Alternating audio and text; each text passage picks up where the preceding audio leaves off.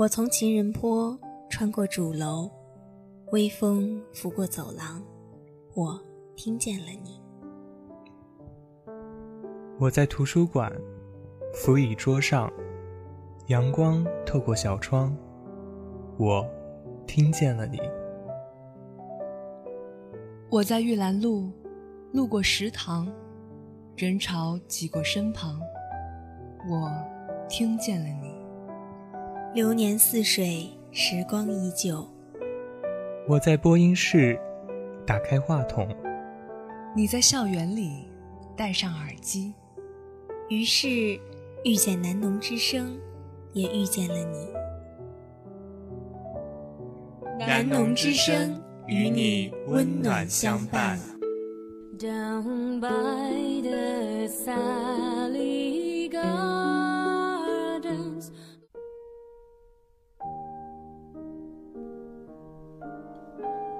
每个人都有深藏心底的秘密。每个人都有无法言说的故事。这个世界上有太多无法解释的事情。这个时代里发生着无数令人匪夷所思的现象。让我们打开《山海夜谈》，探寻你无法预知的午夜奇谈。听，我们来找你了。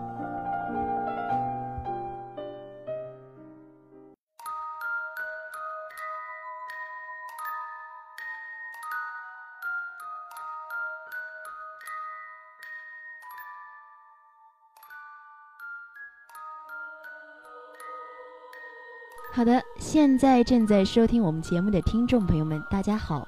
欢迎收听本期的《山海夜谈》，我是小波周周，我是小波初阳。那么在开始这期的节目之前呢，也是向大家先隆重介绍一下我们的新小波初阳。那么初阳先跟大家打一声招呼吧。好，大家好，我是来自表演幺七幺的初阳。那么对于选《山海夜谈》这样一档鬼故事的节目，你有什么期待吗？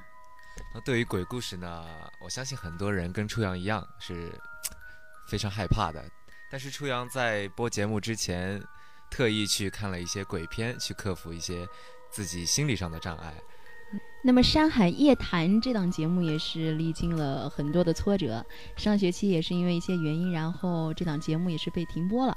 但是这学期我们又回来了，所以说其实我们也很有缘分，因为我大一上我选的也是第一档节目，也是这个。嗯，那么也期待你在这档节目当中能够，嗯，得到锻炼，有好的收获。好的，那闲话也不多说，赶紧，让我们一起走进今天的故事。墙。陈达刚搬来不久，就注意到那个老婆婆。她往往是在散步时见到她的。清晨六点多钟，街道上还没什么行人。只有两旁的早餐摊子陆陆续续地准备着营业，卖报的清点着刚到的早报，或者零零落落的有几个晨跑的年轻人，穿着运动装，耳朵里塞着耳机。这般的清晨景象中，那个老婆婆多少显得格格不入。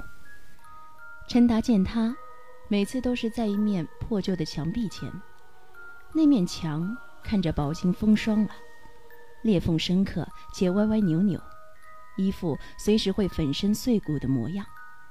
陈达每次路过都要绕道走，可那个老婆婆却偏偏毫不在意，反而选定了在那面墙壁下做起了神神叨叨的事情，颤颤巍巍地取出稀薄的元宝，画地为圈，认真地烧起来，还往火堆里丢几枚牛奶糖，一边烧。一边落了满面的泪。越是老人家，就越讲究烧纸祭拜。趁他很明白，但那面墙确实太危险了。陈达见了几次，终于忍不住的上前说：“老婆婆，这墙太危险了，你不如选别的地方烧。”老婆婆听了，感激的笑笑：“不碍事儿，这墙就是我孙女儿。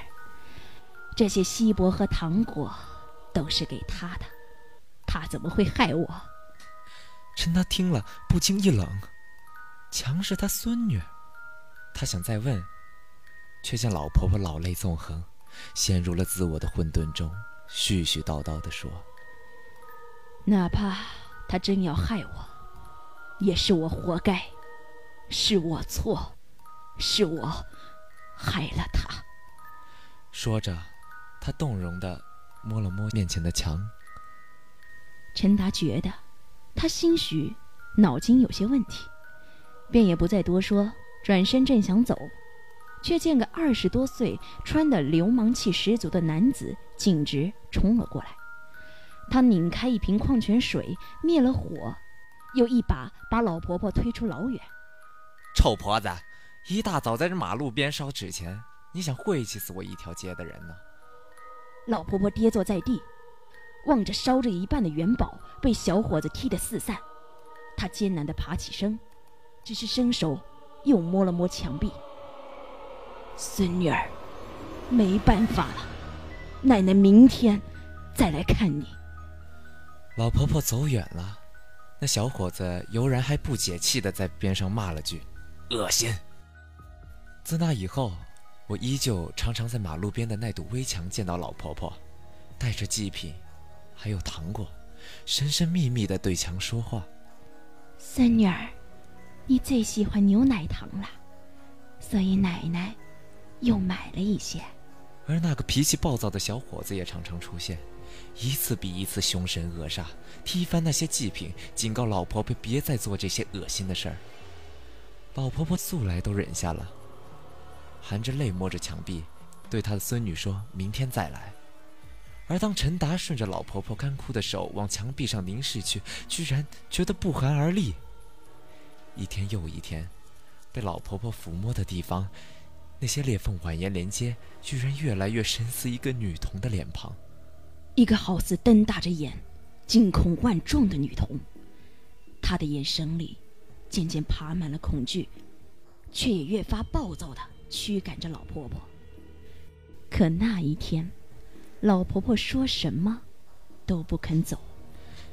祭品被踩得稀巴烂，老婆婆哭着从小伙子的鞋底下抢救着几颗糖果，一边抢一边哭：“求求你，就今天，今天是我孙女一周年的忌日，我想好好的和她说说话。”但小伙子依旧铁着脸，把那几块糖果踩下阴沟，一只鞋毫不留情的踩在了老婆婆的脚。陈达忍不住了，他想上前阻止，视线却忽然被吸引住。墙壁，老婆婆和小伙子身后的那堵危墙，女童的脸庞越发的清晰了，脸上的恐惧好似要浮出墙壁一般，又忽然裂开嘴巴，微微的笑了。陈达愣住了。墙壁上女童的脸笑了，随即，好不容易挣脱开的老婆婆跌坐在一旁，而狞笑着的小伙子被轰然倒塌的墙壁掩埋了。小伙子被救出时，一身鲜红，成了个肉团子。老婆婆冷冷地看着人们抬走那团血肉，她说：“孙女儿，原来……”就是他。抬走小伙子尸体的人都惊讶，这堵破墙居然能把人压得这么稀烂。忽然有人这么说了：“你们别小看了这堵墙壁，以前可结实了。一年之前，有个小女孩和长辈出来买东西，长辈正讨价还价着，小女孩就靠着那堵墙在吃糖。吃到一半，忽然一辆车子失控冲出马路，径直朝那个女孩子撞了过去。”那小女孩死得好惨，整张脸被车头撞得都扁了，血啊肉啊的都渗到墙壁里，好恶心。可当时那样撞，墙都没倒呢。陈达不禁问：“那当时的肇事者呢？”汽车逃了，是部偷来的赃车，没什么线索，一直没抓住。陈达听了，点点头。那堵残墙后来被清理干净了，又重新砌了一堵，却再也没见过那个老婆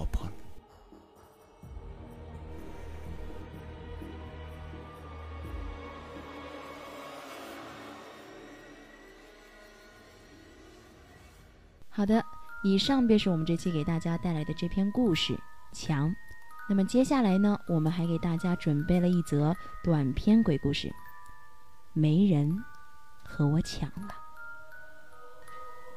有一个男生晚上要坐公交车回家，可是因为他到站牌等的时候太晚了，他也不确定到底还有没有车，又不想走路，因为他家很远很偏僻，所以只好等着有没有末班车。等啊等啊，他正觉得应该没有车的时候，忽然看见远处有一辆公交车出现了。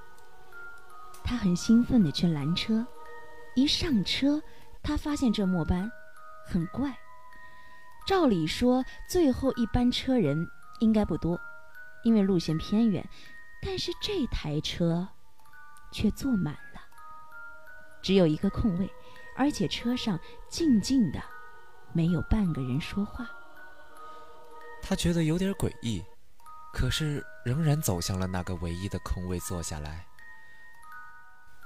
那空位的旁边有个女的坐在那儿，等他一坐下，那个女的就悄声对他说：“你不应该坐这班车的。”他觉得很稀奇，那个女人继续说：“这班车不是给活人做的，你一上车，他们就会抓你去当替死鬼的。”他很害怕，可是又不知道该怎么办才好。结果那个女的对他说：“没关系。”我可以帮你逃出去。于是他就拖着他拉开窗户跳了下去。当他们跳的时候，他还听见车里的人大喊大叫着，竟然让他跑了。等他站稳的时候，他才发现他们站在一个荒凉的山坡。他松了口气，连忙对那个女的道谢。那个女的却露出了稀奇的微笑。现在，没有人跟我抢了。